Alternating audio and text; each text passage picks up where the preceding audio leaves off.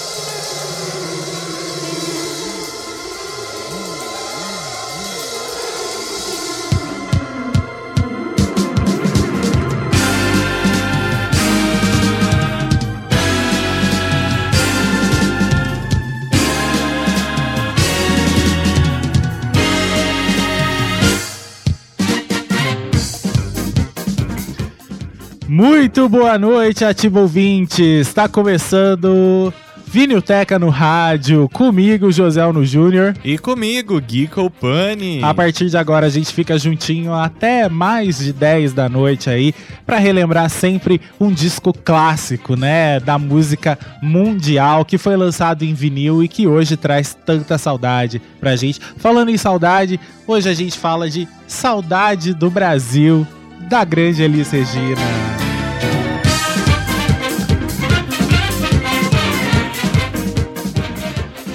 Muito boa noite para você que está aí ouvindo a gente pelo seu radinho de pilha, né? Sintonizado no 87,9. Muito boa noite para você também que está ouvindo a gente pelo Brasil, pelo mundo no ativa.vipfm.net. E para você também que ouve a gente pelo Radiosnet ou qualquer aplicativo que transmita a nossa programação. WhatsApp liberado aí para você participar, tá certo? Para você comentar aqui junto com a gente esse grande disco da Elis Regina, esse grande show, né, da Elis Regina 98604 1295 é o nosso WhatsApp 98604 1295 19 é o DDD, tá certo? pessoal já chegou aí, Gui? Sim, a galera tá toda por aqui. O Caio Lucas, boa noite para você, Caio. Vamos ler as mensagens? Pode, Pode ler. ler. O Caio Lucas falou: boa noite, meus amigos. Hoje vocês vão falar desse disco da Elis. Adoro esse álbum. Quero mandar um abraço também pra Arielle, Arielle Stefan, que tá aqui na escuta. Falou, tô ouvindo. Um beijo para você, pra Gi. O Flávio Barbosa falou, eu tô emocionado em ouvir com vocês um dos álbuns que marcou a minha infância. Vamos combinar que o melhor intro de show de todos os tempos é a do Saudade do Brasil. Isso. Uma boa noite para Sheila Macedo, para Maria Viana, para Paula Custódio, pro Marcos Ian que falou assim: hoje vocês vão me fazer chorar bastante. O disco Saudade do Brasil, é, meu avô amava mais que Beatles. Ele gostava bastante de Canção da América, Alô Alô Marciano, A Moda de Sangue. É, obrigado por esse momento. Na escuta, ansioso para começar Quero mandar também um super abraço para dona Maria Elizabeth Anadão, que falou que amou, que a gente vai falar de Elis Regina hoje. Uh, pra Rafisa Sobrinho, que também tá por aqui. O Crisão. Deixa eu ver quem mais. É, são, são vocês. E o Davidson Braga. Um abraço também pro Davidson Braga.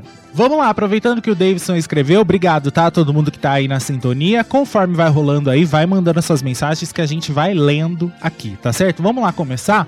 É, antes, o Davidson sempre manda pra gente o que tava acontecendo aí no ano do disco que a gente tá falando. A gente tá voltando lá pra 1980, né? Que foi quando a Elis lançou esse disco. O que, que o Davidson tem a dizer sobre 1980? Ano da novela Água Viva, ano em que o Papa João Paulo II visita o Brasil pela primeira vez, sendo o Pará um dos 12 estados que ele visitou, ano em que uma cheia histórica no Rio Tocantins fez desaparecer o município de Marabá, no Pará, ano das Olimpíadas de Moscou, ano que surgiu o Partido dos Trabalhadores e foi o ano que faleceram Cartola, Nelson Rodrigues, Vinícius de Moraes, Paulo Sérgio, Alfred Hitchcock, Steve McQueen e John Lennon. A gente abriu o programa hoje tocando aí o tema de abertura do show Saudade do Brasil. Essa música também está no disco. É uma música instrumental aí, é, com os músicos que participaram aí do show da Elis.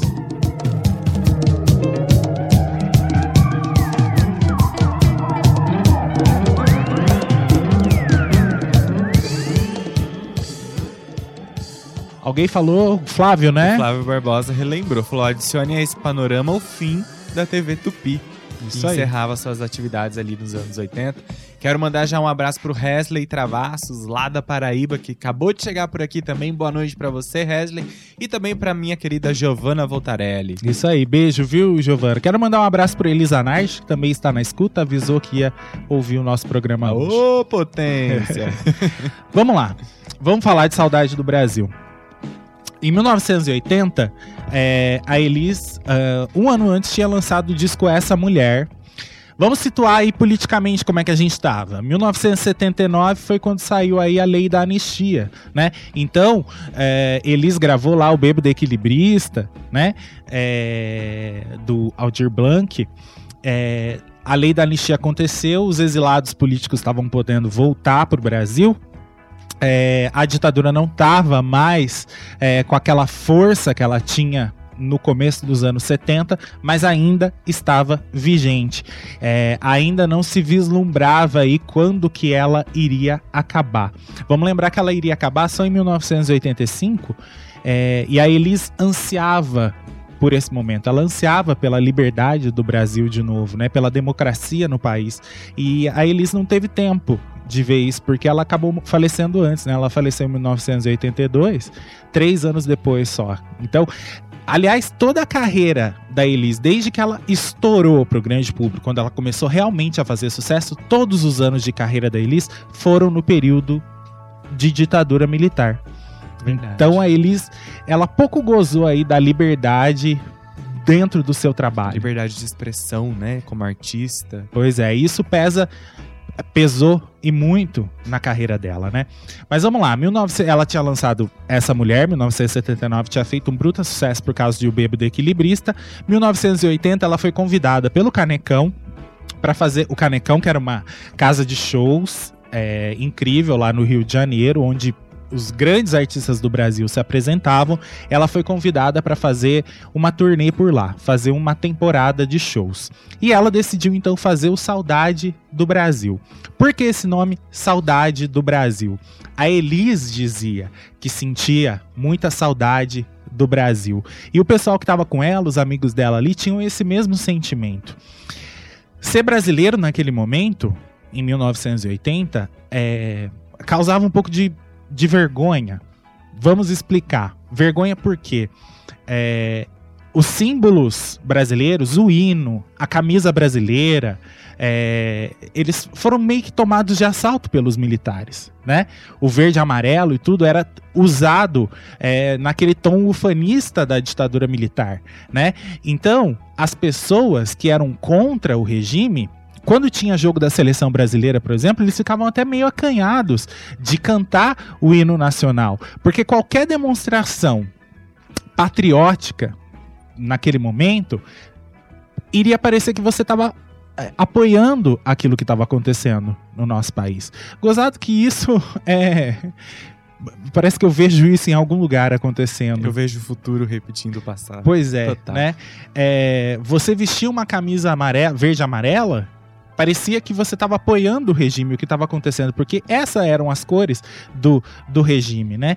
É, então, o Saudade do Brasil era, na verdade, é, uma vontade de tomar para si, de novo, para o povo brasileiro, aqueles 120 milhões de brasileiros, é, tomarem para si os símbolos, né? Os nossos ritmos, as nossas cores, o nosso hino, que não era de ninguém especificamente, era nosso, é do brasileiro, né?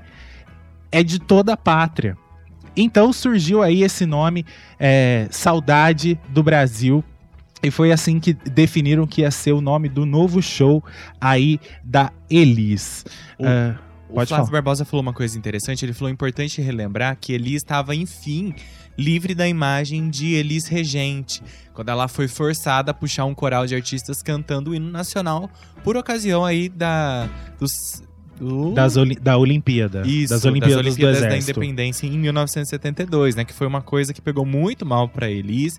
E aí ela foi aos poucos se desvencilhando dessa imagem de apoiadora, entre aspas, do regime militar. Pois é, a Elis é, cantou nas Olimpíadas do Exército, isso é abordado no filme dela também, né? O, o filme recente aí da, da Globo Filmes, né? É, ela foi cantar porque ela foi obrigada, porque ela estava sendo perseguida e tudo mais, e a maioria das pessoas não sabia disso, então tomou que Elis estava apoiando o regime, ela Sim. foi enterrada, né, no cemitério do- do- dos mortos-vivos, né, pelo Enfio, Enfio. isso. E, enfim, a, a Elis sofreu muito com isso, mas aí depois ela, ela, ela limpou essa barra é, porque ela cantou a, a música da lei da anistia, né? É, inclusive falava da volta do irmão do Enfio, o Betinho, né, que estava retornando para o Brasil naquela época, que era exilado político e tudo mais. É, então, essa fase tinha passado. Mas vamos lembrar uma coisa, a Elis Regina, ela sempre é, tentou. Uma grande frustração da vida dela é que ela sempre tentou ser uma cantora popular. E ela não conseguia ser popular. Popular, quando, eu- quando eu falo popular, é, não é conhecida, mas assim, popular é, aliada ao povão. É, vender muito disco, como Roberto Carlos fazia, como Maria Bethânia fazia, né? Vamos lembrar, 1979, 1980, a, a, a Bethânia já vendia um milhão de cópias. Sim. A Elis não conseguia atingir isso. Aliás, é, foram poucos discos assim que teve uma venda muito expressiva dentro da discografia da Elis Regina. Tanto que ela tinha deixado até de cantar músicas de certos compositores ali que soavam um, um pouco. é, é, contestadores ao regime. Entendeu? É, ela estava tentando cantar um negócio um pouco mais acessível para as pessoas, mas mesmo assim, é, a gente vai falar disso ainda daqui a pouco. Vamos lá então. Decidiu-se que Ademar Guerra, que já tinha trabalhado com a Elis, iria ser o diretor do, do show Saudades do Brasil.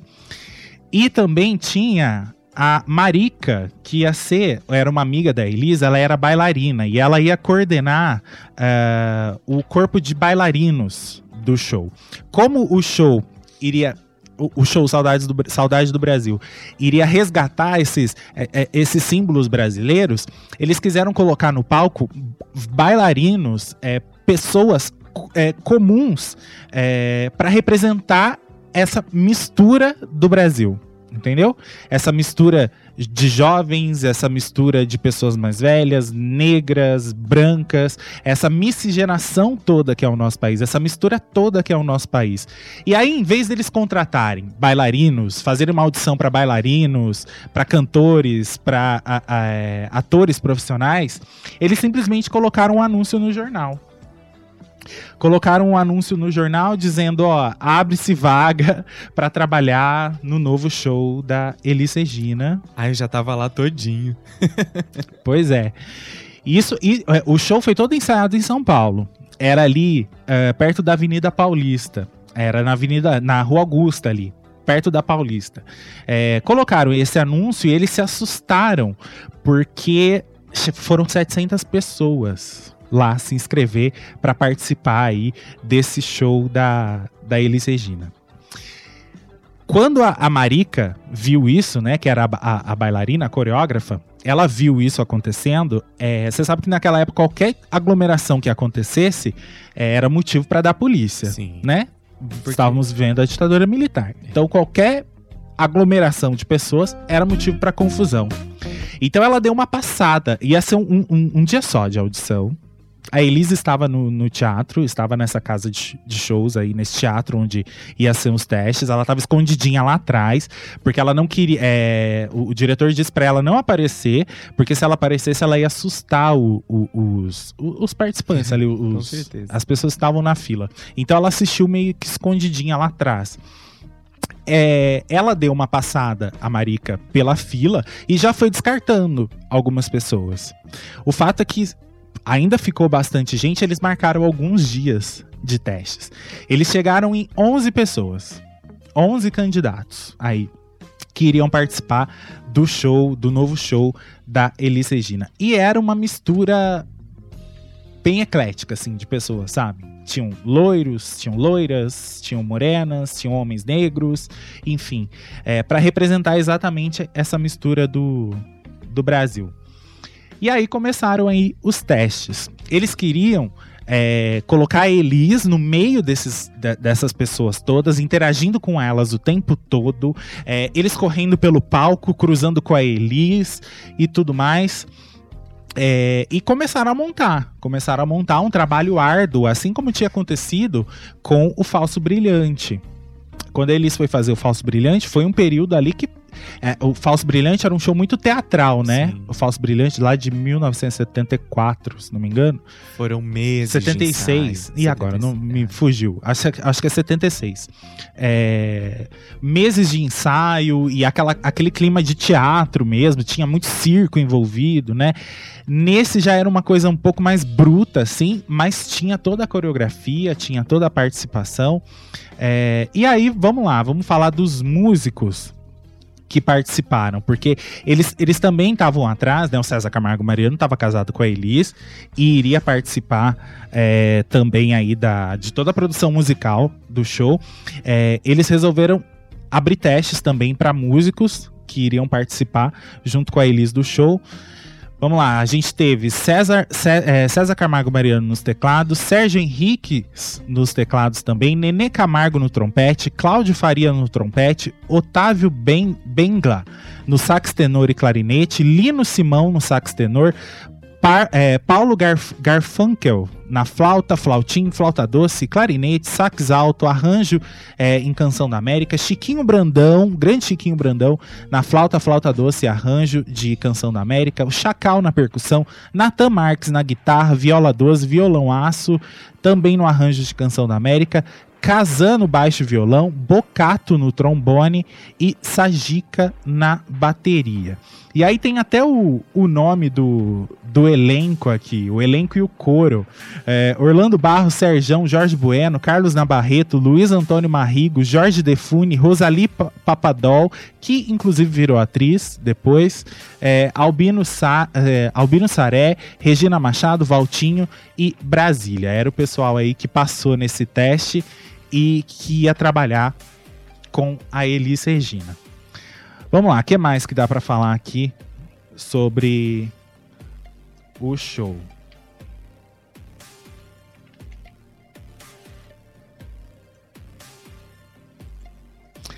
Tá, falamos dos músicos. A Marika e a Elis eram muito amigas e elas tiveram uma relação assim muito muito próxima durante a os ensaios do, do show, né?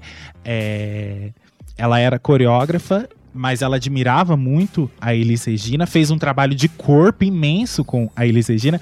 É, vocês sabem que a Elis sempre, o corpinho dela, ela tinha 1,56m de altura, mas o corpo dela sempre chamou muita atenção por causa das movimentações que ela fazia no palco, né? Tinha a época lá que ela agia como helicóptero Sim. e tudo mais, depois ela foi se refinando. Muito expressiva, né? E o próprio Falso Brilhante deu um, um outro nível, assim, para como que a Elis Regina se movia no palco. Então ela já estava meio vacinada ali com esse tipo de, de espetáculo, né? Elas se tornaram muito próximas, mais do que alunas e, e professora ali durante o, a, a, preparação do show. E tem um episódio muito legal aqui sobre um ensaio. Ó. Em um ensaio, a coreógrafa fechou os olhos, sentada e dobrou a cabeça para trás, envolvida com a dança e a voz de Elis. Quando voltou a si, ela estava tão embriagada com aquilo que ela tinha visto que ela não conseguiu se levantar. Suas costas estavam travadas na região lombar por ter passado tanto tempo na mesma posição. Vamos lá. Vamos falar do disco. A gente vai falar é, mais da estreia do show ainda durante aqui o, o, o, o, o, programa, mas vamos falar do disco, porque daqui a pouco a gente vai para o intervalo. O disco depois que o show estreou no Rio de Janeiro, é...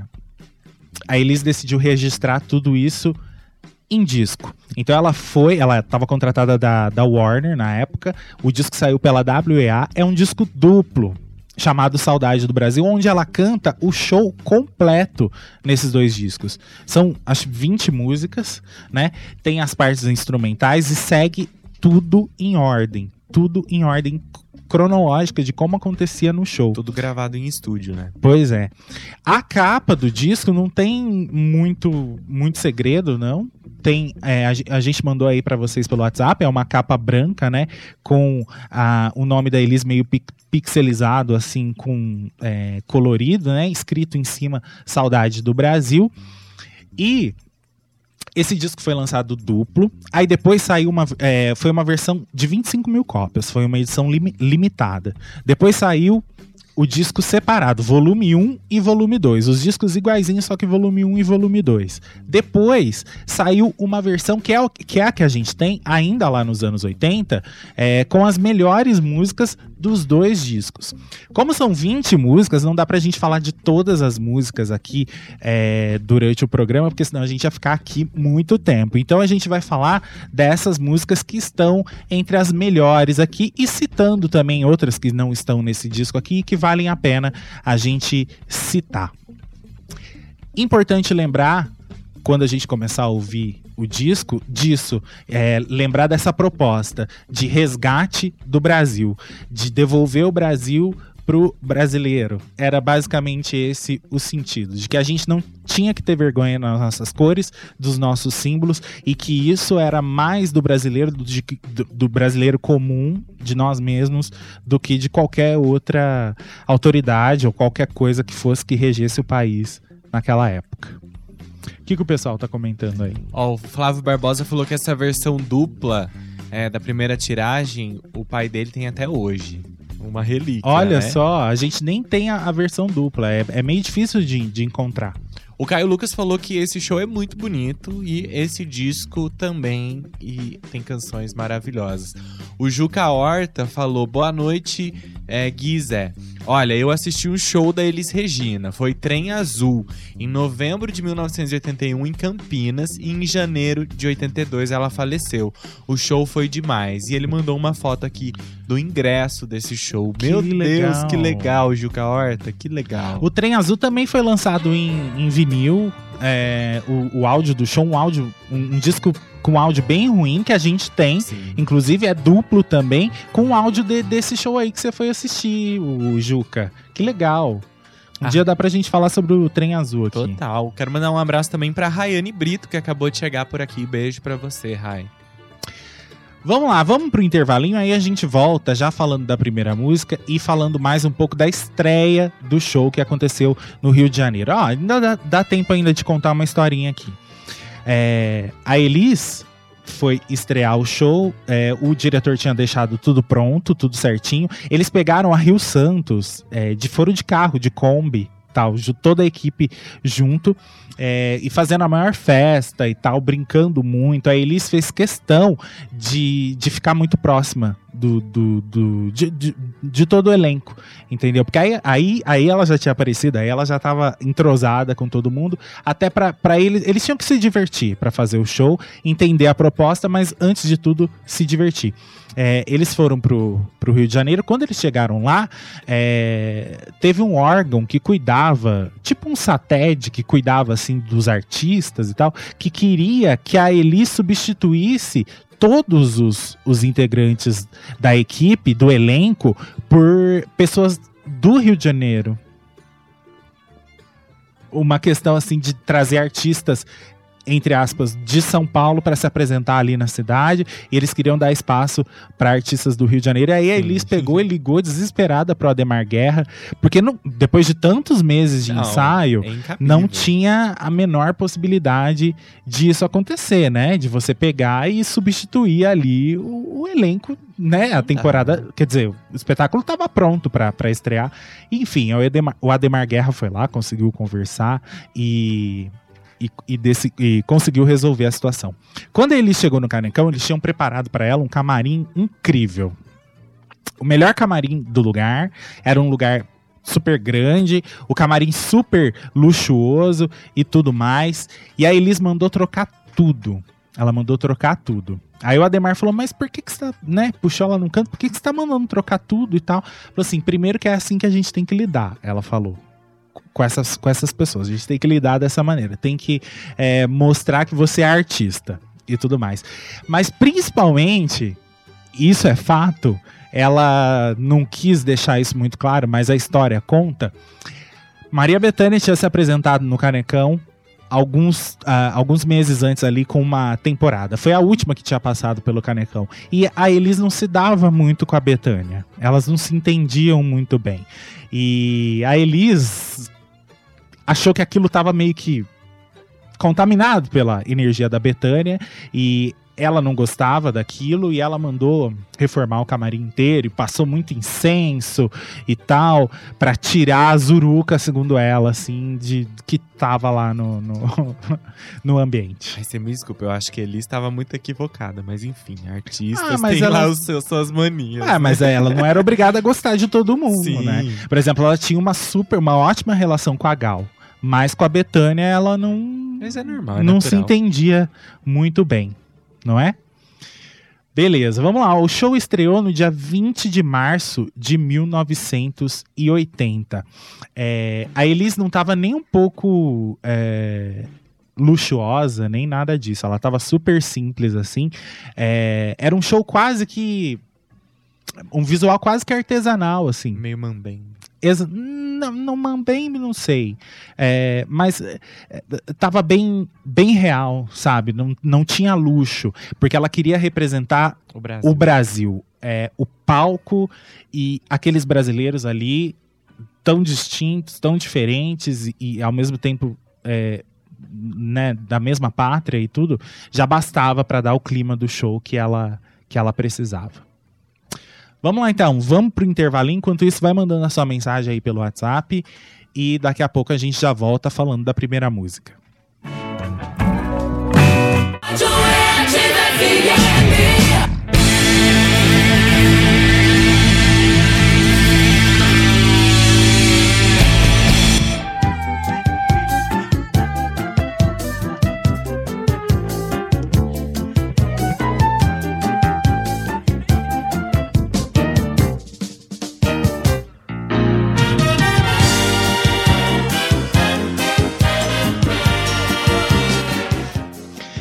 De volta com a Vinilteca, hoje falando de Saudade do Brasil, da Elis Regina. Deixa eu falar pra vocês sobre a capa aqui, ó. Tem as informações. É, cadê aqui? Ó? O disco foi gravado em abril de 1980, como a gente falou pra vocês, estreou em 20 de março de 1980 o show. O disco foi gravado em abril em estúdio com toda a banda aí que participou do show. É, a capa foi feita por Carlos Vergara e Ruth Freyhoff e os desenhos foram feitos pelo Carlos Vergara. É uma coisa, eu achei, bom, não sei se eu devia dizer isso, mas eu acho que a capa ficou um pouco, deixou um pouco a, a desejar. Eu também né? acho, podia ter sido mais impactante. Quando a gente lembra da capa, por exemplo, do Falso Brilhante, né? Que tinha todo um conceito lá com um circo, como se fosse um cartaz circense, com o nome da Elise e tudo. Enfim, esse aqui foi bem, bem simples, assim. Parece que foi feito meio às pressas, né? Mas é a impressão que eu sinto. Pois é. E, e não, não teve nenhuma outra capa. Essa daqui foi usada em todos os, os lançamentos. A única diferença é que vinha escrito volume 1, volume 2 embaixo, né? Vamos lá. E tem um encarte bonitão também. É, tem uma foto da Elis no show. O encarte é até mais bonito. E um tom meio pastel, onde tem as letras das músicas. Outra coisa que eu queria falar é sobre texto. É, uma exigência da Elisa aí é que não tivesse texto. É, até o, o diretor queria, num primeiro momento, que tivesse texto. Ele pediu para um amigo dele, o Oswaldo, escrever é, esse texto. Oswaldo Mendes.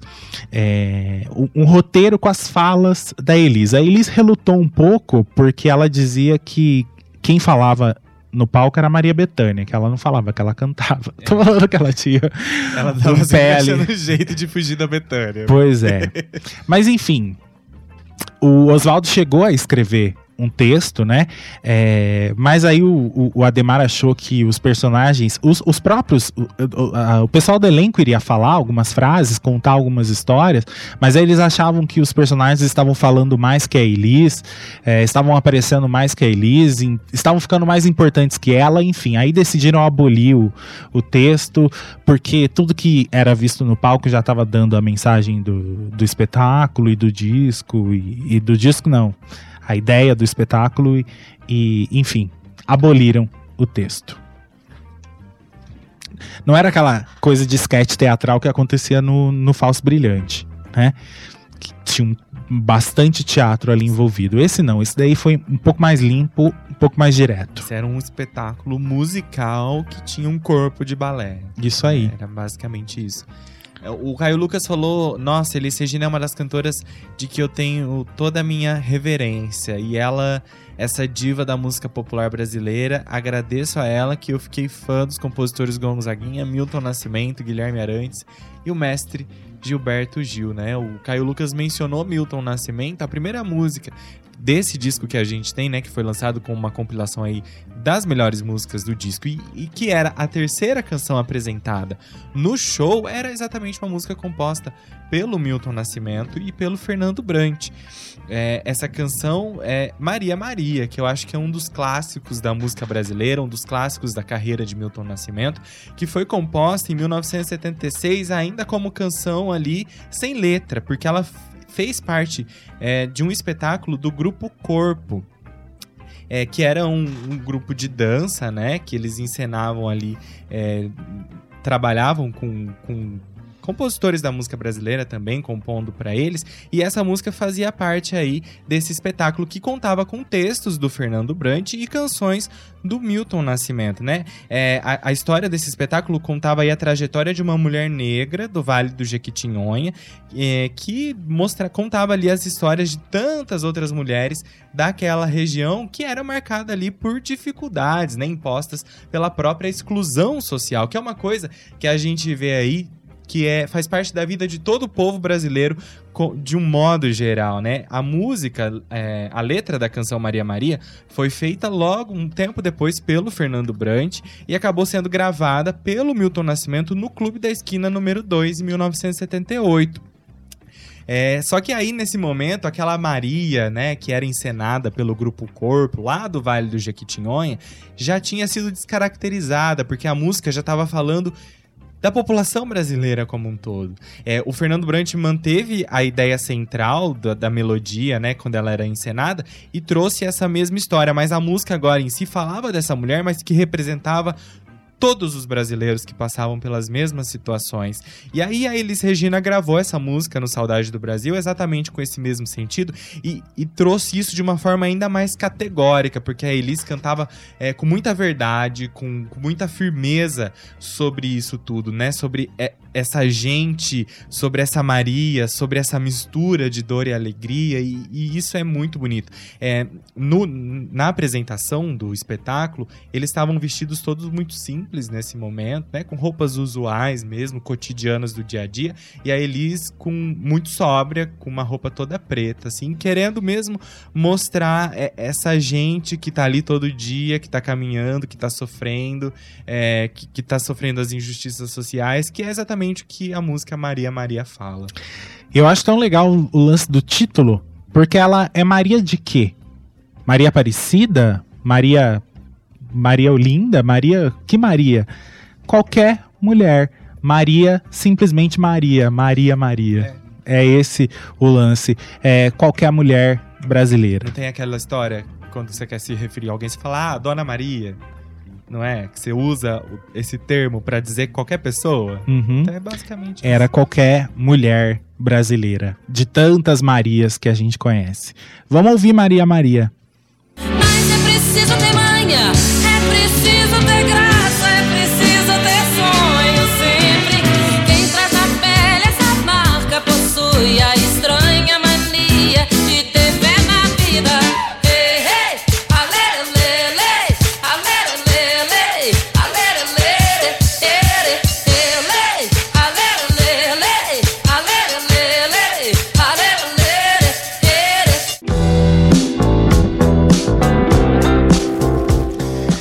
Maria Maria.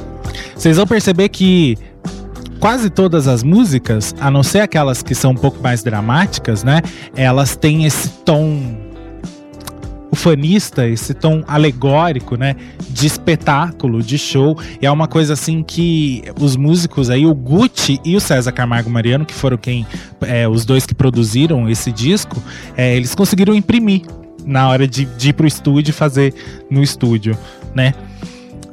Não tinha muita tanta tecnologia assim para se gravar disco ao vivo na época, então é, se optava às vezes por fazer o registro em estúdio mesmo, com todas as músicas do show. Acho que foi acertada aí a decisão da Elis e da gravadora, é, do que aquela coisa sem, sem qualidade, né? O show ao vivo que não, não, não traz a perfeição acústica é, que a gente precisa para curtir o show né? Naquela época ainda era muito precário essa tecnologia, né? De se gravar um disco ao vivo. Já não era tanto quanto nos anos 70, mas ainda era, né? Era difícil. Aliás, deixa eu contar uma coisa pro Juca Horta. Ele falou do Trem Azul. O Trem Azul, ele é tão ruim assim porque ele foi gravado de uma fita cassete e transferido pro vinil.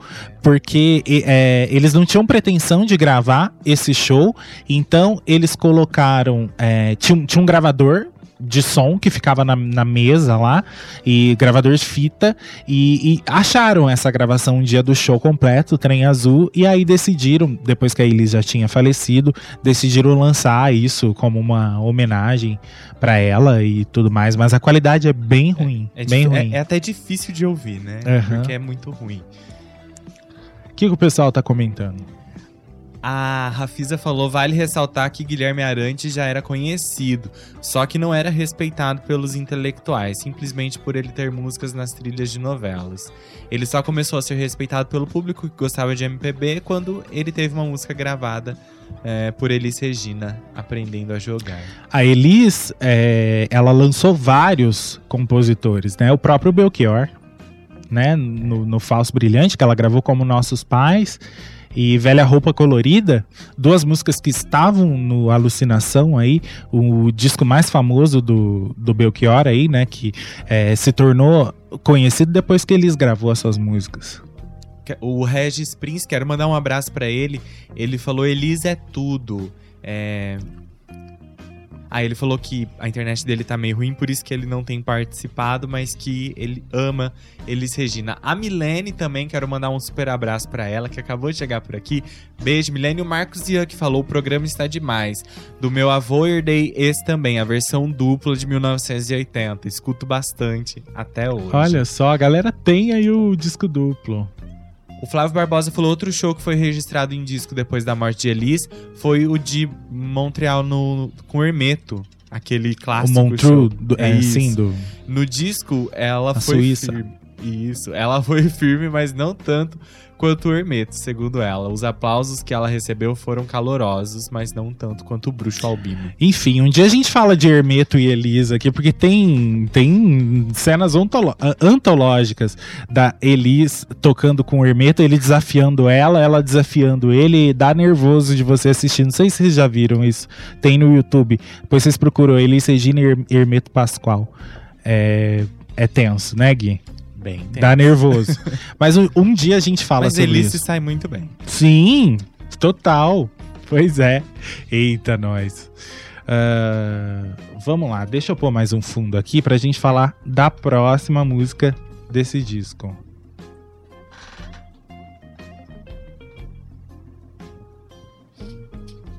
Aí, vamos lá. A próxima música é um samba, Agora Tá. Uma composição de Tunai e Sérgio Natureza. É uma música aí é, que- que integrou esse repertório e faz muita diferença porque ela, ela, ela tem um, um quê é, meio. Como é que se diz? Subversivo também nessa música. É, a Elis fala ali de um bolo que tá assando, mas para você botar esse bolo para assar e se deliciar com esse bolo, você precisa usar todos os ingredientes. Que se você fizer pela metade, é, você tem que tomar cuidado, porque senão o bolo não fica pronto, o bolo não dá resultado, né? É, que é melhor você se cuidar para a peteca não cair, para não deixar escapulir como água no ralo, aquilo que fez calo. É, é como se a liberdade do Brasil estivesse próxima, mas ainda não. Então a gente tinha que aguardar, tinha que fazer tudo com muito cuidado, é, usar a cartilha mesmo, pra gente não fazer coisa errada. E principalmente não comemorar antes da hora. Não comemorar antes da hora, porque senão a gente poderia é, meter os pés pelas mãos. É um clamor. Vocês vão perceber que é um clamor aí pela, pela liberdade que ainda iria vir, mas que tava cozinhando ainda. Tava no forno. Tava sendo preparado. Exatamente. É tipo isso. Vocês vão perceber bem essa pegada na letra da música. Vamos lá ouvir. Agora tá. Já que tá aí pela metade, mas tá melhor cuidar pra peteca não cair, pra não deixar escapulir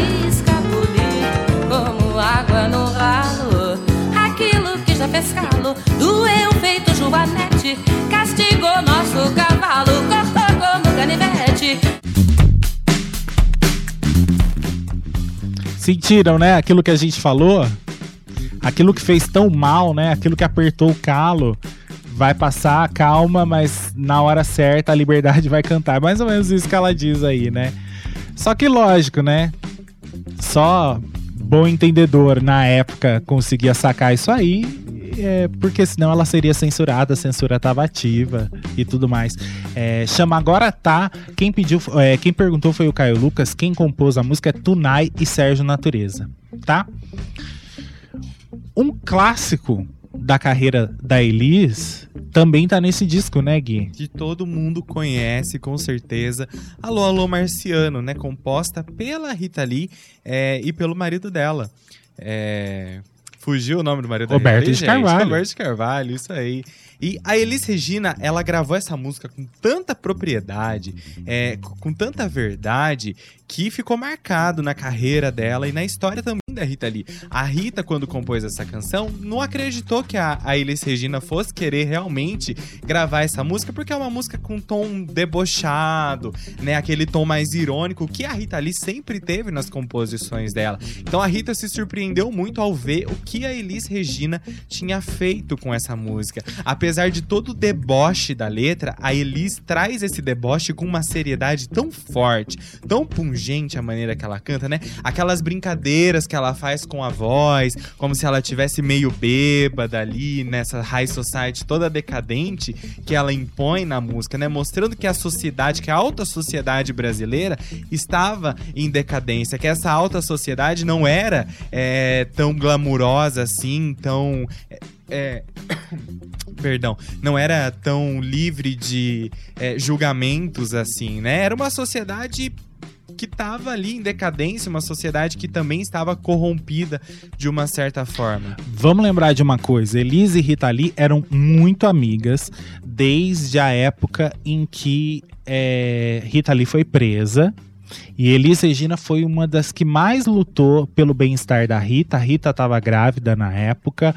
Ela que é, ia visitar a Rita, é, ela ajudava a Rita, ela mandava carta para Rita. E aí elas foram se aproximando, foram se aproximando, trocavam roupas, né? Fofoquinhas ali. Quando a Elis foi participar daquele Mulher 80, que foi um pouco antes desse do lançamento desse, eh, desse show aí, é, a Elis é, ficou muito próxima da Rita Lee ali, é, fazendo fofoquinhas e tal, porque a- as cantoras ali eram muito ego re- reunido e As elas. maiores cantoras do Brasil reunidas. Pois é, era inevitável que rolasse ali um futrico, uma fofoca e tal. E a Elis ficou o tempo todo agarrada na Rita Lee. E Enfim. quando a Rita compôs a música com Paulo Coelho, né, arrombou a festa, a única cantora que ela falou que a gente não vai mexer Elis Regina. Foi, que Né? era uma, aquela música onde a Rita Lee debochava da, da- dos cantores da MPB e o que tava virando a MPB na época e tudo mais. E ela não toca no nome da Elis Regina por causa da amizade aí entre elas. É, e aí, enfim, é, Elis pediu uma música pra Rita e ela compôs Alô, Alô Marciano. E a Rita não imaginava que a Elis fosse fazer é, o que ela fez com a música. Tanto que ela ficou muito surpresa, né, quando ela ouviu.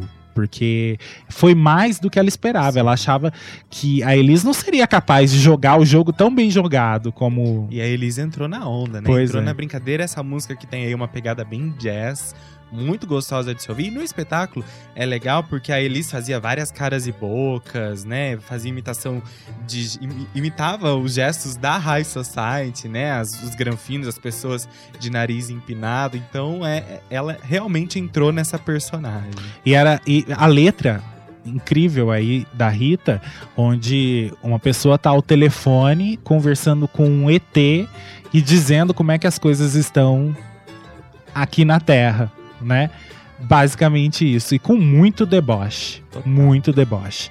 Vamos ouvir então esse clássico maravilhoso, já foi tema de um monte de novela, já foi tema de abertura de novela, já tocou como tema de personagem em outras novelas. E a gente sempre rola aqui na programação da Ativa porque é incrível. Alô, alô, Marciano.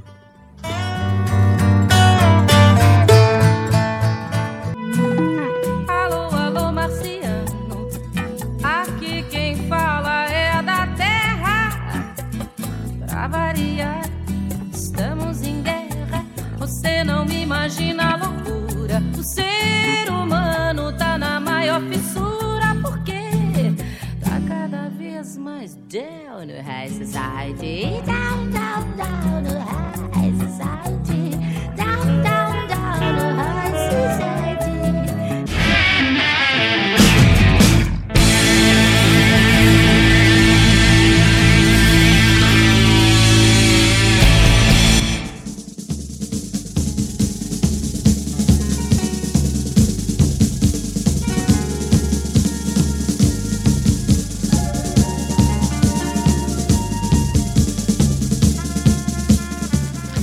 De volta com a Vinilteca, hoje falando de Saudade do Brasil. Disco da Elis Regina de 1980. Você tá ouvindo Presidente Bossa Nova, que não tá nessa versão do disco que a gente tem.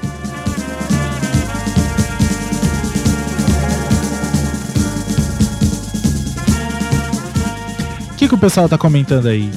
Caio Lucas falou: Nossa, Rita Lee é uma cantora e compositora muito boa, eu sou fã dessa rainha. Um dia a gente fala de Rita Lee aqui também, viu, Caio Lucas?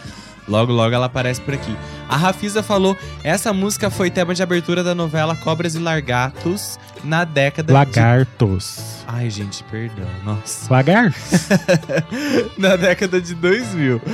É, outra, a Elis tinha essa treta com Betânia, mas ela também tinha essa coisa teatral. Na verdade, pra mim, Elis não cantava e sim interpretava as músicas. Eu também acho. A gente lembra de Elis chorando lá, né, cantando a música do Chico Buarque. Lembra? Perdão, eu não prestei atenção no que você falou, que eu tava ele vendo aqui a mensagem. no que eu falo. Não, o que, que você tava falando? Perdão, é que eu tava prestando atenção na mensagem aqui. A Rafisa falou que a Elis falava da Betânia, dessa coisa dela ser teatral e tal, mas que a Elis também tinha esse lado teatral muito aflorado. A Elis? É. Sim, com certeza. Com uma outra vibe que não era mística como a Betânia mantém até hoje, né? Muito apegada à religião dela e tudo mais. O Flávio Barbosa falou e no máximo, alô, alô, Marciano. Pra mim, o grande sucesso desse disco. Quero mandar também um abraço pra Marlene Horta e pra Rose Bordim. Rose, que saudade que eu tava de falar com você no telefone. Um abraço pra vocês. Vamos lá pra próxima? A próxima é um outro clássico da música brasileira. Todo mundo conhece, todo mundo já cantou em algum momento da vida. Eu tô falando de Canção da América. Essa música é composta pelo Milton Nascimento. Sabia que a versão dela é originalmente composta em inglês? A música se chama aí, é, é uma homenagem, né, do Milton Nascimento ao amigo dele sul-africano Rick Fatar. Ela foi gravada em 1979 no álbum Journey to Down do Milton Nascimento. A canção que se chamava You Encounter. You Encounter depois é, quando ela ganhou a versão em português, né, feita pelo Fernando Brant, ela passou a ser chamada You Encounter Canção da América. Ela sempre recebia esse nome, In- inclusive no álbum Sentinela de 1980, do Milton Nascimento, ela sai com esse nome, Canção da América, e entre parênteses o nome em inglês da música. Ela já foi regravada por inúmeros artistas, né? A gente tem uma lista aí como Zimbo Trio, MPB4, Daniel. Foi lançado em várias coletâneas, mas eu acho que uma das das versões definitivas dessa música, além da do Milton Nascimento, é a da Elis Regina. Pra mim, é a que eu conhecia desde o começo, a que sempre me emocionou mais. Elis regravou essa música é, no álbum Saudade do Brasil. E ela também tem uma versão ao vivo no Trem Azul, né? Que foi lançado em 1982. Outro clássico. Aí ele sempre, sempre flertou aí com a obra do Milton Nascimento, né? Desde muito tempo. De, o 1970, o disco de 1972, por exemplo, tem várias do, do Milton ali. E, enfim, ela sempre foi apaixonada pela obra de Milton Nascimento. Ela é a grande intérprete das canções do Milton. né? E o Milton era apaixonado por ela, né? Sempre foi. Até hoje ele se emociona quando ele vê vídeos da Elise e tudo mais, vê entrevistas da Elise. Isso tem, tá rodando aí o Facebook, tem no YouTube também. O Milton super emocionado relembrando Elis Regina. Vamos ouvir Canção da América. Mas quem cantava e chorar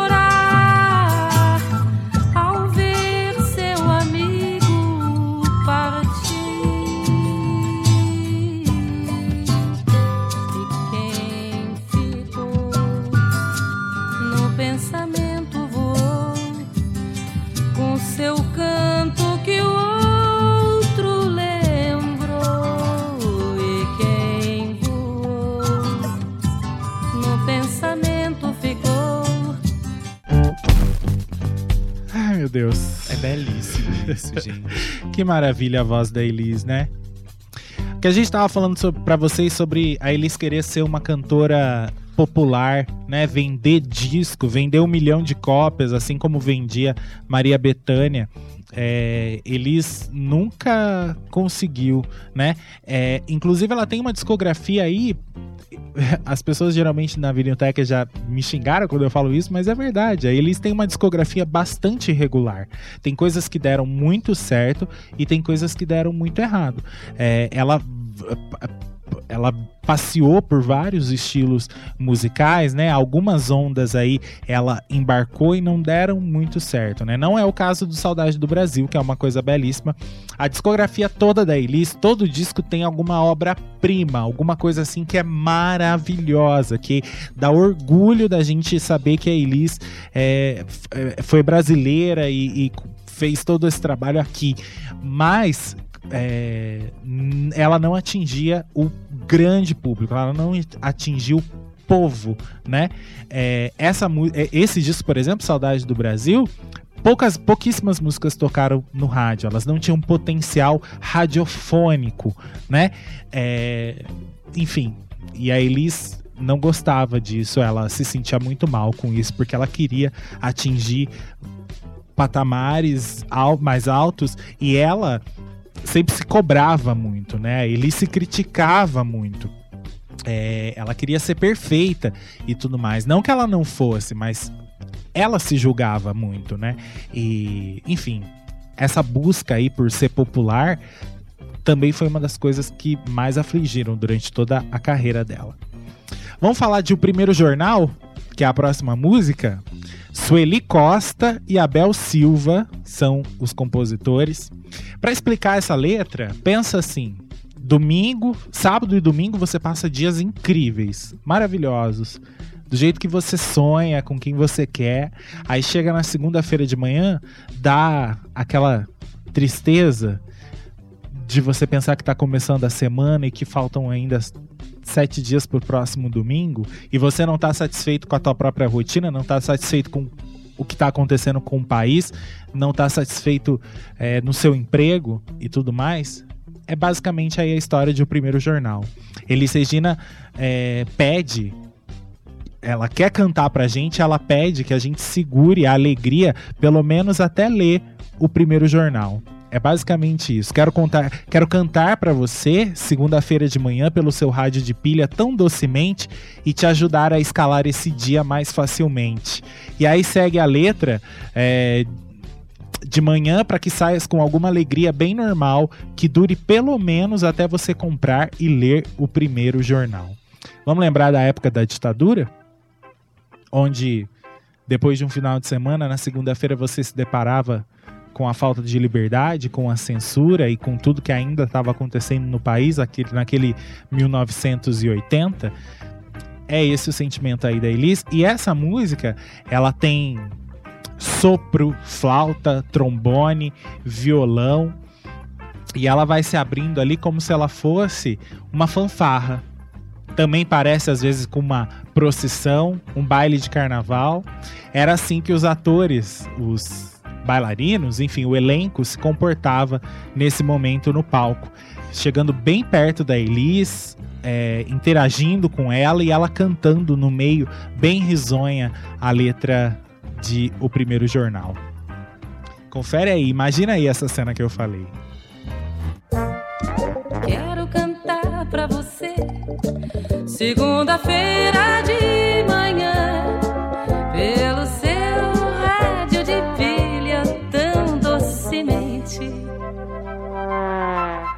te ajudar a escalar esse dia mais facilmente.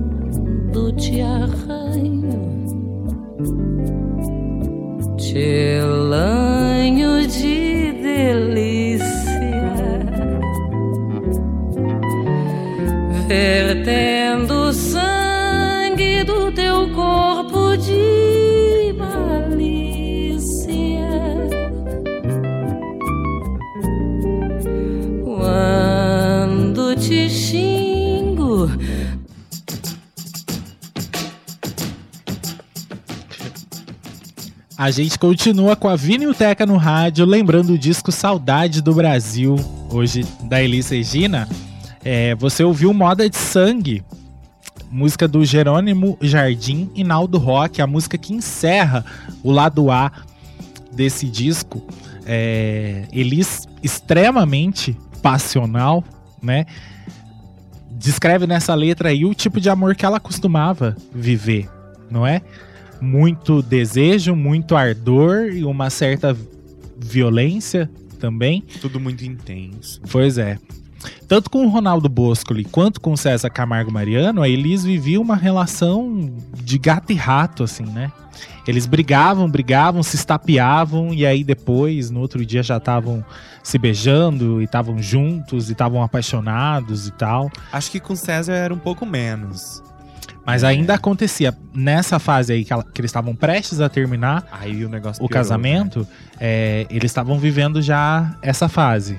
Inclusive o Ademar Guerra, ele, o, é, ele chegou a presenciar várias cenas aí da Elis com o César nesse estilo. De brigarem, jogarem coisas um no outro. E principalmente a Elis, né? Acho que ela aprendeu isso com o Boscoli, que sempre, sempre viveram uma relação assim. E aí depois eles estavam juntos e, e apaixonados e tudo mais. Até que a relação enfraquece de um tal jeito que aí não tem mais como consertar, né? E aí vem a, a separação. A Elisa era muito insegura como mulher, né? Ela precisava muito da aprovação ela, é, da, da- do homem, né? Enfim. E o homem não maltratava eles, não os homens não conseguiam entender como é que funcionava a cabecinha dela, né? E ela sofria muito por isso também. Vamos lá pra próxima? Só Deixa eu falar Marambaia? aqui, ó. O Juca Horta falou: o programa sobre a Elis tá muito ó, tá ótimo. Vocês conhecem mesmo. O Flávio Barbosa falou: essa música, Primeiro Jornal, é o hino das segundas-feiras. pois é. o Caio Lucas falou: eu cantei essa música no teatro que eu tava fazendo na escola. A Elis abria o espetáculo e depois encerrava o espetáculo. Ah, a Marlene Horta falou: amo Elis, o programa tá maravilhoso. Vamos pra próxima. A música é, Marambaia, composta por Henricão e Rubens Campos. Essa música que ficou muito conhecida aí na década de 40 ainda, quando a Carmen Costa fez uma gravação dela. Marambaia é a Elis Regina ali meio que trazendo essa utopia, né, desse dessa felicidade, dessa vida tranquila, né? Eu tenho uma casinha lá na Marambaia, fica na beirada da praia, só vendo que beleza. É a Elis trazendo aqueles tempos antes da ditadura, antes das confusões, antes é, de, de todo esse estado é, terrível que se instaurou no Brasil, né? Onde as pessoas não tinham liberdade, onde a tristeza estava aí sobre a cabeça de todo mundo. Então, a, a Elis traz os momentos antes disso acontecer, né? Essa saudade daquele Brasil que ela tinha, daquele Brasil nostálgico, de, de experiências bonitas e agradáveis para todo mundo, né? Vamos ouvir então.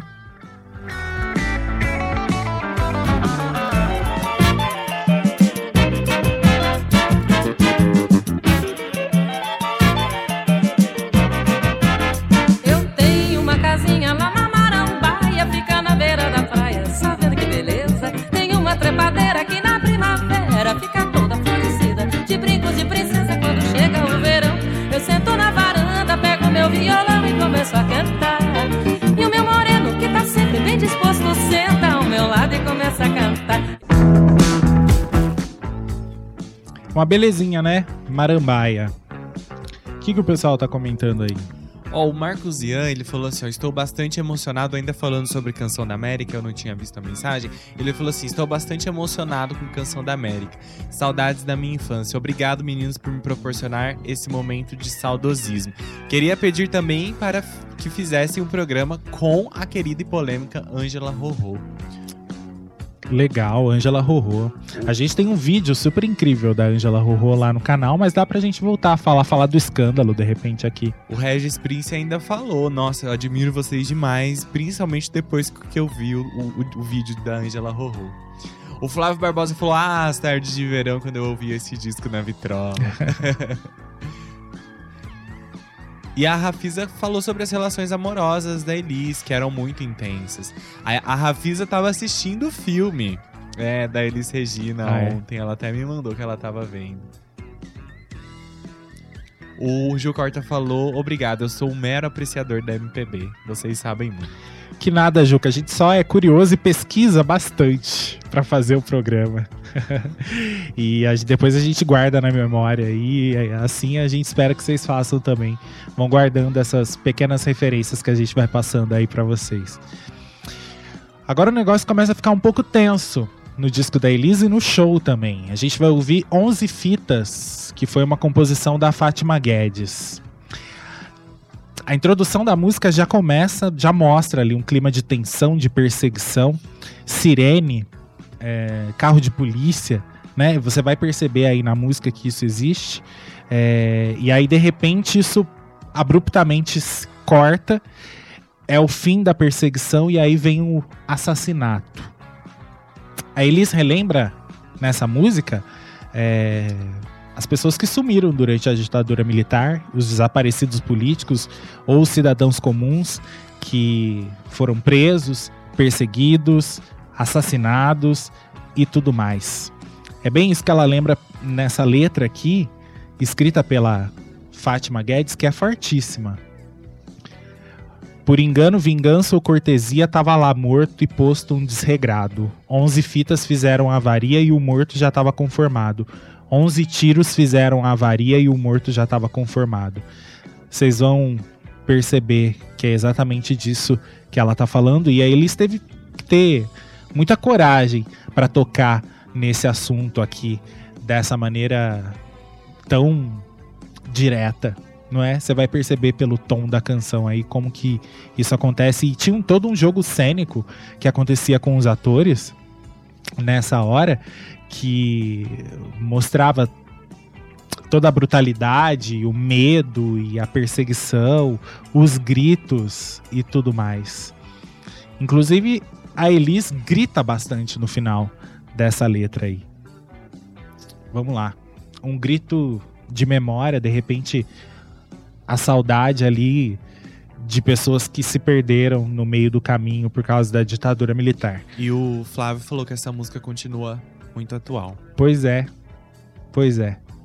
Tanto pela quantidade de tiros é, quanto pelo abandono dessas vítimas todas aí, né? Que morrem às vezes sem saber nem porquê. Vamos ouvir.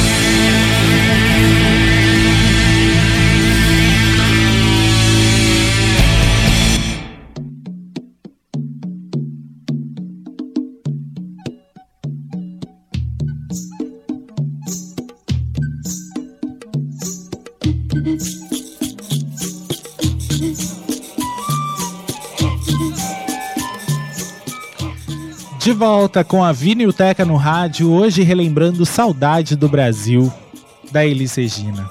Você tá ouvindo aí no fundo a Aquarela do Brasil, que é uma música que não tem nessa versão desse disco, mas tá na versão dupla.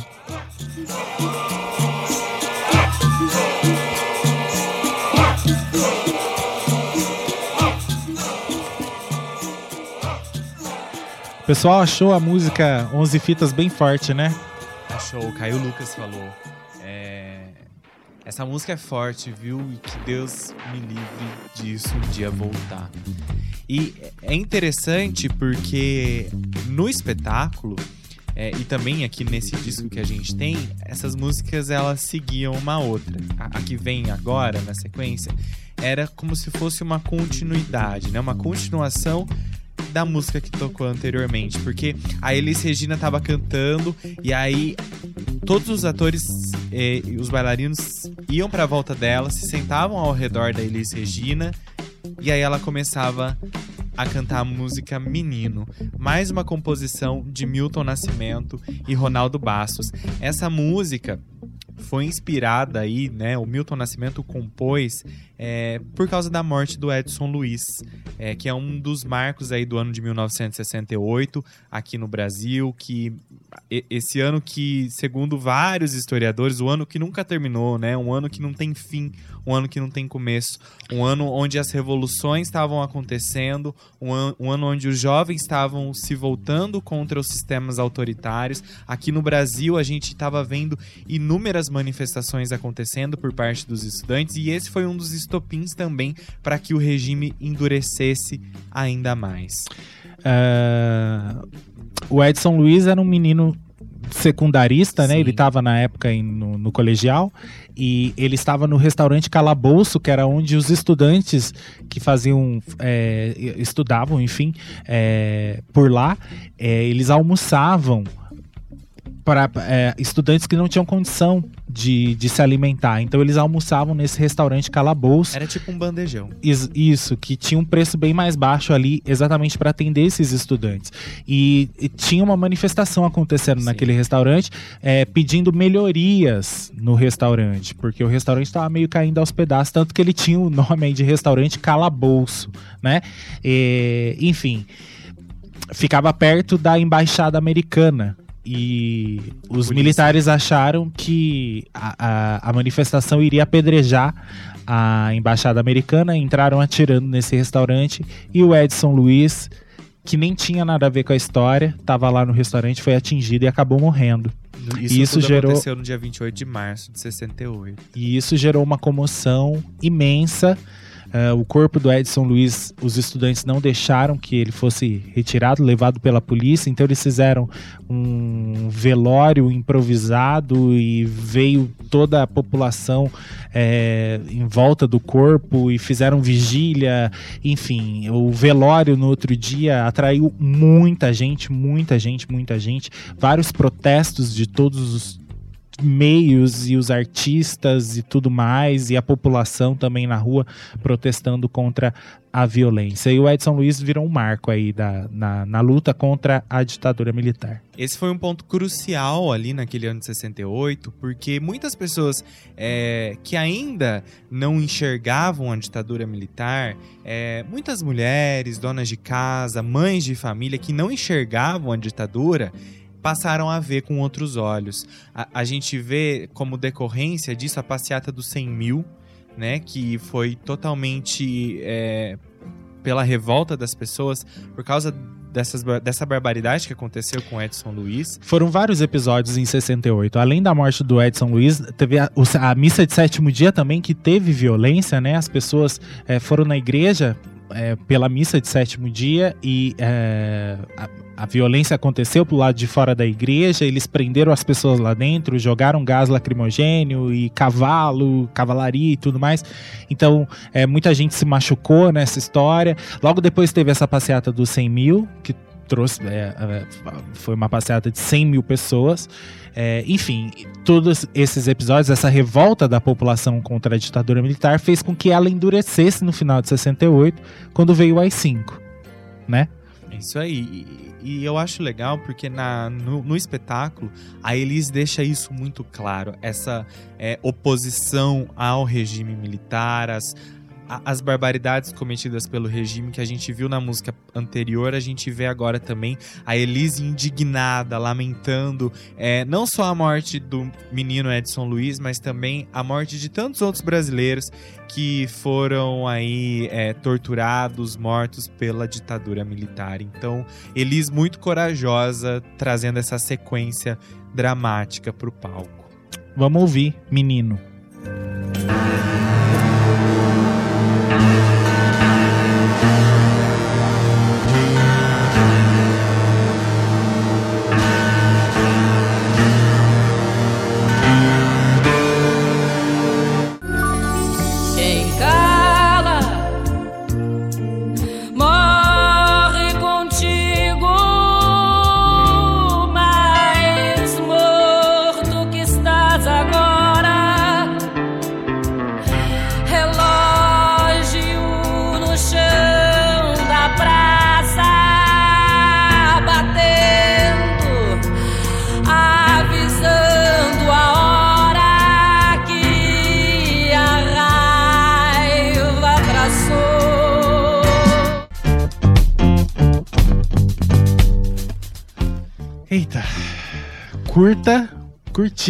2 minutos e 20, mas tira até o fôlego da gente, não é?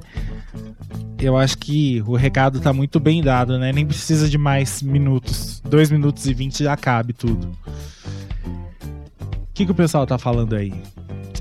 Flávio Barbosa falou essas interpretações profundas da Elise. É exatamente isso, né? Elise cantava com a alma. Pois é. Vamos para a próxima, que é outra pedrada também, outro soco no nosso estômago. Só que dessa vez é Ivan Lins e Vitor Martins, os compositores. É, eu acho que uma das músicas mais incríveis que o Ivan Lins já fez em toda a sua carreira, é, junto com Cartomante. Cartomante também é incrível aí, que foi gravada também pela Elis, e essa aos nossos filhos. Bom, a letra. Perdoem a cara amarrada, perdoem a falta de abraço, perdoem a falta de espaço, os dias eram assim. Perdoem por tantos perigos, perdoem a falta de amigos, e aí segue a letra. É como se fosse uma carta testamento, como se Elis tivesse indo embora e deixasse aí para os filhos, né, uma carta é, dizendo como que tinham sido aqueles dias e esperando que tivesse sobrado bastante coisa para eles depois de tudo, não é? A atmosfera da música é muita, é muito, muito melancólica, né? A Elis abusa dos agudos na música e durante o show ela sentava numa almofada no meio do palco e às vezes chorava e vinha assim uma falta de fôlego. E a interpretação dessa música na voz da Elisa é maravilhosa. Ela passou é, toda a angústia que a letra pedia, né? Ela soube dar é, esse tom. Tem uma parte aqui no, no, artigo que a gente tem, ó, quando a intérprete sinalizava para uma saudade dos tempos de liberdade. Representa o período ditatorial como um momento de opressão, medo, violência, truculência e etc. A Elis fala de várias coisas ali que estavam pausadas naquele momento por causa da ditadura militar. E depois que tudo tivesse passado, ela pedia perdão para os filhos é, enfim, e deixava claro que ela esperava que tivesse sobrado, como eu disse, alguma coisa para eles do nosso país. Então vamos ouvir aos nossos filhos. Essa não tem nem muito o que dizer, é sentir mesmo. Então vamos ouvir. O pessoal vai falar, essa música era tema de abertura de Os Dias Eram Assim. Não a versão da Elisa, uma versão com o elenco da novela é, a, a, a, super série, né? Os Dias Eram Assim, que foi exibida há uns dois anos atrás. Uma versão bem é, mais agitada, assim, mas ainda melancólica dessa música. É uma versão bastante interessante, mas vamos ouvir essa daí, com Elis.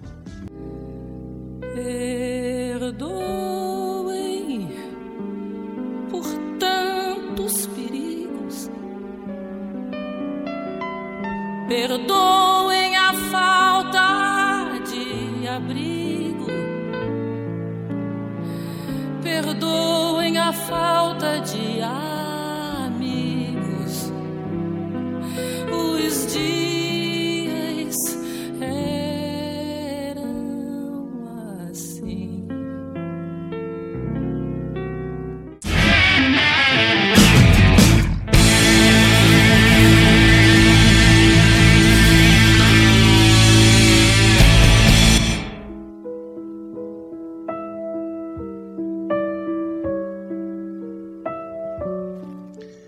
Seguimos falando no último bloco agora sobre Saudade do Brasil da Elis Regina. Faltam só duas músicas para acabar. Aguenta firme aí, tá acabando, tá certo? Os últimos minutinhos.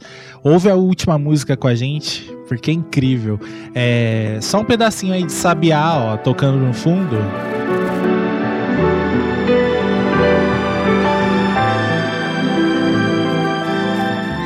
Outra música aí, essa do Chico, né?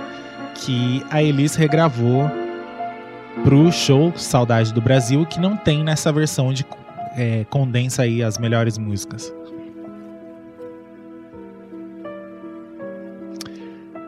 Vamos ver o que, que o pessoal tá falando? Acho que daqui a pouco a Elis canta. O Gerailton falou, passando só para dizer que tô aprendendo muito sobre a obra da Elis. Confesso que conhecia pouco dela, só as músicas mesmo. Mas o programa de hoje só aumentou meus conhecimentos a respeito das canções e dessa artista maravilhosa. Parabéns, Vinilteca. A Rafisa Valeu, falou: Concordo com vocês. É muita coragem da parte dela. No filme mostra isso. Ela foi perseguida e teve até que ser interrogada por conta de uma entrevista é, que ela chamava os militares de gorilas. Foi, pois é. Famosa essa história, né? O Flávio Barbosa falou, sério, essa música não dá pra ouvir sem chorar. E o Marcos Ian falou muito forte as canções Menino e Onze Fitas, que mostram a injustiça que era realizada é, por esses militares. Olha só, deixa eu só contar uma historinha aqui para vocês, porque eu falei sobre a relação do César Camargo Mariano e da Elis, que estava bem deteriorada já nessa época. É, no livro Furacão Elis, o Ademar Guerra conta que quando eles encerraram a última noite é, do, da temporada aí do Saudade do Brasil no Rio de Janeiro, eles foram comer na churrascaria plataforma, foram jantar, né? Já era madrugada e eles estavam numa mesa de, com oito pessoas e tal, o pessoal da equipe, e apareceu uma mulher, uma, uma moça, e começou a paquerar o César Camargo Mariano. E aí Elis começou a ficar muito incomodada, muito incomodada. Aí ela puxou quatro músicos é, dos 11 músicos aí do Saudade do Brasil, ela levou todos pro banheiro. E aí chegou lá, ela levantou a roupa e perguntou: Você acha que eu sou horrível? Eu tô velha, gorda, feia? E começou a chorar. Pra você ver como é que ela era. É, como é que eu tinha dito a palavra? Ela era insegura, Sim. né? Em relação a, a, a enfim, aos relacionamentos dela. Bom, depois dela chorar, ela voltou pra mesa e ela começou a jogar indiretas pro César, começou a infernizar ele na mesa, até que ele se irritou e virou a mesa da churrascaria. Ele virou a mesa mesmo, tanto que um dos músicos né, diz, disse o, o Ademar Guerra que o Natan ficou com o cabelo cheio de arroz na hora. Então, assim, pra você ver como é que tava o nível da relação dos dois já nessa época. Logo eles iriam separ se separar, né? É, enfim, cada um seguiu o seu caminho. Vamos para a próxima?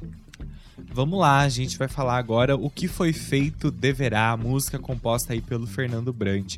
É, o Milton Nascimento, ele tinha feito uma viagem pela Europa e aí ele tava para gravar o Clube da Esquina 2. Quando ele voltou, ele pediu para dois amigos comporem músicas para ele. É, um era o Márcio Borges e o Fernando Brant. O Márcio Borges compôs a música O que foi feito de Vera né, inspirado lá em Vera Cruz, uma música que fala sobre reabertura também, sobre retorno é, dos exilados, enfim. Já o Fernando Brant escreveu O que foi feito deverá. Né, deverá aí do futuro mais que perfeito do verbo dever. É, segundo aí a, a linguagem mineira, né, que eles têm um dialeto próprio, deverá é em mineirês é o advérbio de deveras. E aí, é, essa o Márcio Borges buscou.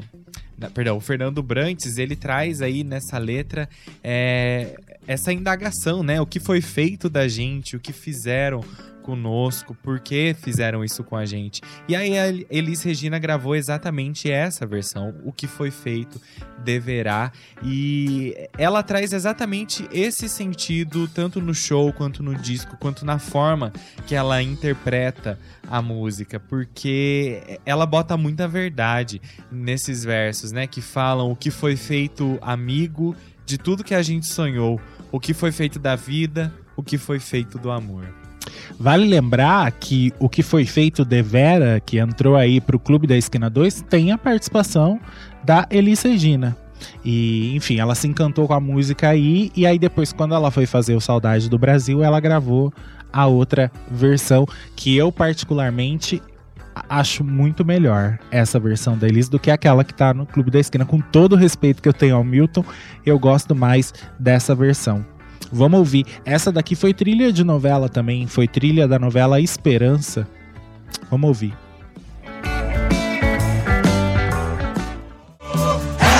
que foi feito, amigo, de tudo que a gente sonhou.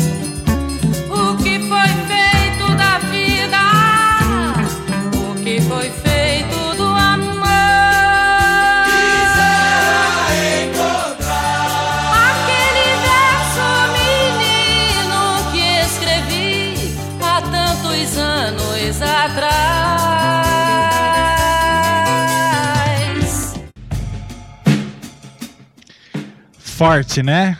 Essa coisa do coro e tudo mais, o elenco cantando junto com a Elis. E nessa pegada vem aí a última música, e a música que encerrava também é, o show. O show precisava de um final. Isso antes dele estrear, ele precisava de um, fi de um final e ele tinha que ser apoteótico, né? Ele tinha que ser um desfecho ali para cima, é, onde fizesse a plateia acreditar naquela possibilidade de que o futuro ia vir, de que a abertura iria acontecer, né? E que esse Brasil iria voltar, iria acontecer de novo. E aí o responsável por esse final foi o genial Gonzaguinha, ele compôs essa música, ele escreveu os versos de Redescobrir assistindo o penúltimo ensaio, na plateia. E aí ele foi somando, foi juntando as ideias. E aí ele fez esse jogo de palavras incrível, onde a Elis canta e os atores, o elenco devolve para ela, né? Tem alguns solos aí deles e tem também a hora em que todo mundo triunfante canta junto. Como se fosse realmente uma brincadeira de roda ali, inocente. Daquele brasileiro esperando a volta do seu país, né? É, muita gente queria que a música se chamasse Brincadeira de Roda, mas o Gonzaguinha decidiu que se chamaria Redescobrir. E não tem outra música pra fechar esse espetáculo maravilhoso. É incrível, é incrível. É, o Gonzaguinha é um mestre, né? Inclusive a gente tem que falar do Gonzaguinha qualquer dia desses aqui. A gente nunca falou do Gonzaguinha nem na Vinilteca, no YouTube. A gente precisa falar dele porque ele era o mestre para entender o que estava acontecendo com o Brasil e e escrever letras que demonstrassem isso e, e, enfim, impregnados dessa ideia. E foi com Redescobrir que a Elis terminou aí esse espetáculo. É, Tem o artigo aqui que fala sobre isso, ó, posturas vocais e de arranjos que servem como a postura que se espera também em relação à vida. Parece uma festa celebrada pelas vozes do coro e da intérprete que arrematam a canção e o espetáculo numa espécie de brincadeira de roda que se faz na canção Redescobrir, marcada por tons de esperança e otimismo. Renascer da própria força, a própria luz e fé. O brasileiro ia ser o grande responsável pela retomada do, do próprio país. E, enfim, terminando aqui o nosso programa de hoje, de mãos dadas em uma brincadeira de roda, os componentes da trupe de Saudade do Brasil encerram o espetáculo cantando o refrão. Nesse ponto, amarravam-se os discursos das canções que compunham esse último bloco. Neles, celebrava-se a liberdade e principalmente o desatamento dos nós que impediam a abertura para um futuro personificado no tratamento que os tempos de ditadura recebera pelo relato de memória que se construiu em saudade do Brasil. Era preciso celebrar pela memória os resistentes, mas também seguir adiante e buscar novos horizontes, um novo Brasil. Então a gente vai encerrar o programa com um redescobrir, tá? A gente não tem mais nada pra falar. Vocês vão ouvir, vocês com certeza lembram dessa música aí, que também foi é, tema de novela, foi tema de Razão de Viver lá no SBT, foi tema também de Ciranda de Pedra, segunda versão em 2008.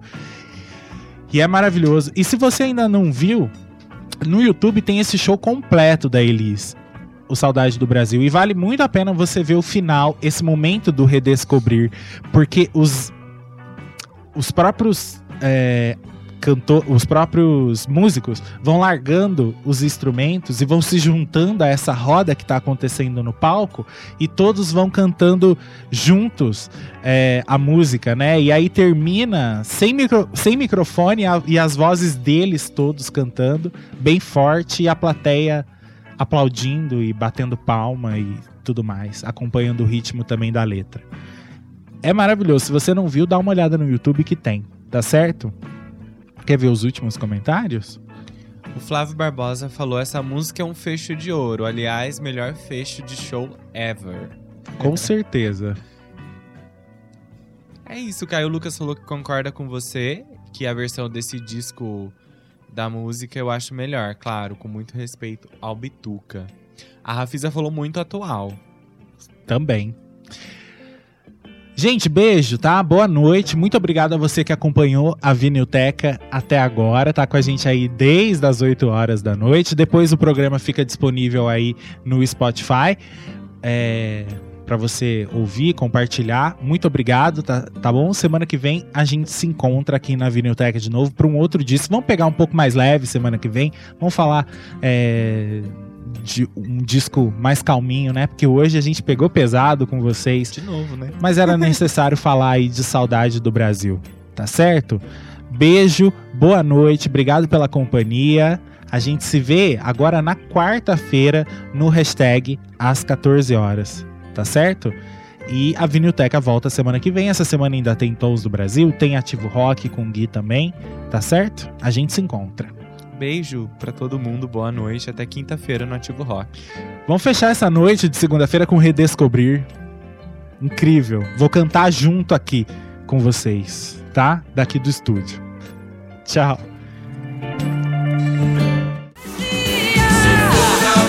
Memória,